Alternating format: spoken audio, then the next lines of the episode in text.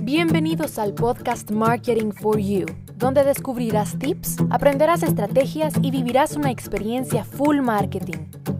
Con Daniela Montenegro.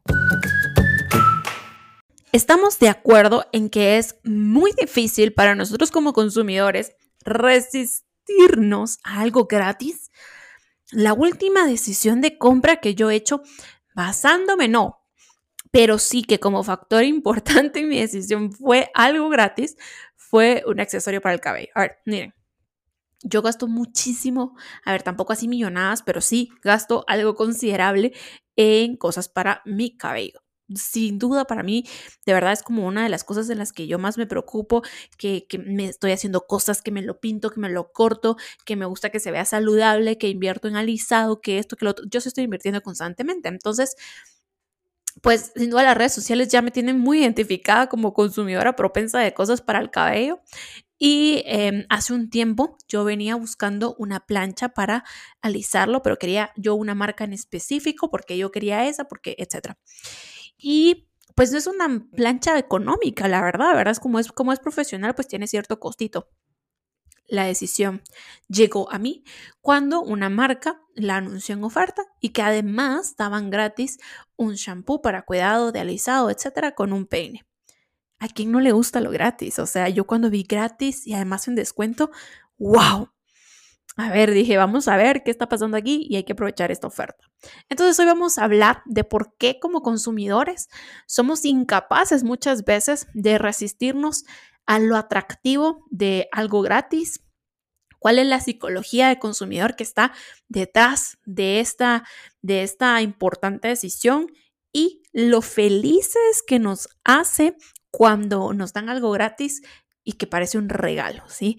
Porque esa es la realidad, que los consumidores visualizamos los productos gratis como un regalo inesperado y nos generan alegría, nos generan alegría, esa es la realidad. No sé si han visto muchos, eh, eso es algo que pasa, o sea, yo veo todos los días en TikTok, por ejemplo, pequeños emprendimientos que están empacando sus productos y dicen, yo le voy a colocar este detallito y le colocan que un scrunchy, unos dulces, eh, stickers, que esto, que lo otro. A mí no me había pasado, pero le compré a una emprendedora un producto de maquillaje y cuando lo abrí traía unos dulcitos y un mensaje de agradecimiento y qué bonito se sintió el hecho de los dulces.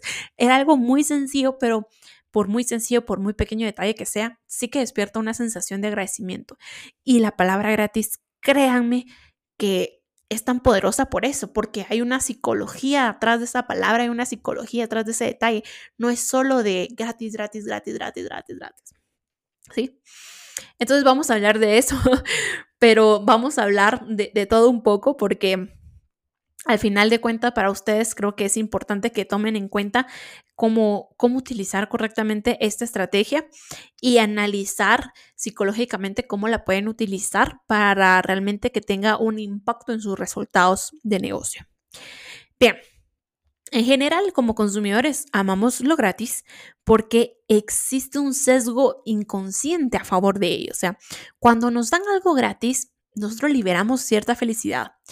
Eh, lo gratis se siente como un regalo en un mundo en el que hay que pagar por todo. O sea, yo tengo que pagar por mi transporte, tengo que pagar por el agua, tengo que pagar por la luz, tengo que pagar por ropa, tengo que pagar por absolutamente todo, por la comida, por todo. Entonces, yo estoy consciente de todo lo que tengo que pagar y cuando algo llega a mí gratis, me siento feliz. Es un regalo para mí.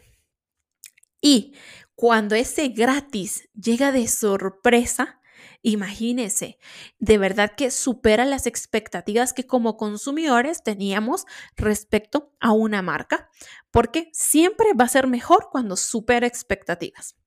Otro de los efectos que tiene lo gratis es que hace sentir que los productos tienen un cierto valor. Al menos cuando lo recibimos, aparentemente tiene un coste, esto cuesta 100 quetzales, 100 dólares, 100 pesos, 100 euros, 100 desde el país que me estén escuchando. Pero cuando yo recibí algo gratis, wow, el valor se superó y yo no me lo esperaba. Entonces estoy adquiriendo algo de muchísimo mayor valor. Les voy a compartir aquí una frase de Mauricio Palmeira y Joy Deep, que ellos hicieron, pues son autores de un estudio que hicieron sobre la percepción de lo gratis y entre sus conclusiones ellos comentaban lo siguiente. Se los leo textual para que no me haga falta nada. Dado que los consumidores creen que el valor de los productos gratis es probable que sea consistente con el valor del producto comprado, unir un producto gratis con un producto de alto nivel podría muy bien subir las percepciones de valor. Yo estoy adquiriendo algo de gran valor y no lo voy a adquirir una única vez, sino que lo voy a adquirir más veces. Los investigadores, entonces, así como ellos, se centran en que tenemos que analizar individualmente en cada caso cómo a nuestros consumidores los impacta, dependiendo de nuestro valor de producto o de servicio, algo gratis. ¿Sí? Por ejemplo, eh, hay marcas como Clinique, como Lancome, que ellos ya detectaron que en el, el valor de sus cosméticos, de sus cremas, incrementan cuando ellos dan algo gratis. El valor sube. Eh, son estos típicos, por ejemplo, en, que hay bazares, ¿verdad? Y que normalmente dan la crema y ahora dan que una cosmetiquera, que una muestra de producto, que esto, que lo otro, hacen que el valor se perciba más alto. Pero eso, eso es un análisis individual de cada una de las marcas respecto a cada al producto que están vendiendo o al servicio que están prestando.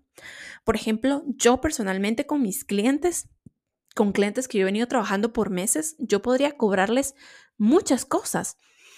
Eh, tengo clientes, por ejemplo, que eh, imagínense, yo trabajo estrategia publicitaria y me hacen preguntas de TikTok. Dani, ¿cómo puedo subir? Yo eso normalmente lo hago en una sesión de consultoría que, que cobro, pero son mis clientes y se los doy gratis. Es un valor agregado. ¿Qué hago? Que ellos perciban como que mi servicio tiene mucho valor porque tienen a su alcance una experta en creación de contenido, en redes sociales, etcétera, que estoy ahí para apoyarlos, para resolverles dudas. ¿verdad? Habrán otras cosas, por supuesto, que no puedo dar gratis, como estar creando, por ejemplo, yo directamente el contenido, que eso es otra cosa, pero sí doy ese valor agregado. O de repente si eh, se trata de un sitio web y necesitan algún cambio que no se había contemplado y yo se los hago y se los hago con el mayor de los gustos porque yo sé que voy a quedar muy bien con ellos y van a sentir el valor agregado.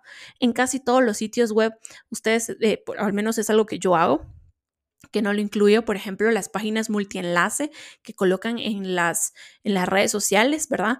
Pues yo se las hago y se las hago porque yo sé que eso les va a ayudar a su estrategia digital y aunque no esté incluido dentro de la cotización, es un valor agregado de mi servicio que les va a recordar todos los días la importancia de su estrategia y lo excelente que trabajamos en la agencia, ¿no? Entonces, les digo, eso es muy personal, muy individual en el análisis de cada marca. ¿Qué voy a dar gratis? ¿Por qué lo voy a dar gratis? ¿Y cómo eso va a subir la percepción del valor de mi servicio o de mi producto? Y mejor aún, cómo va a fidelizar a mis clientes eso que yo voy a estar dando gratis, por supuesto.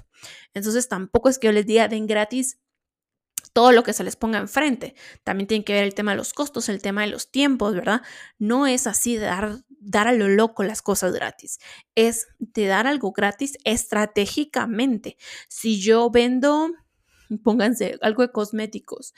Voy a dar gratis una muestra, voy a dar gratis, qué sé yo, un tutorial, voy a dar gratis algo que le sume valor a mi producto, a mi servicio y que también me pueda servir no solo para fidelizar a mi cliente, sino incluso para incentivar una recompra.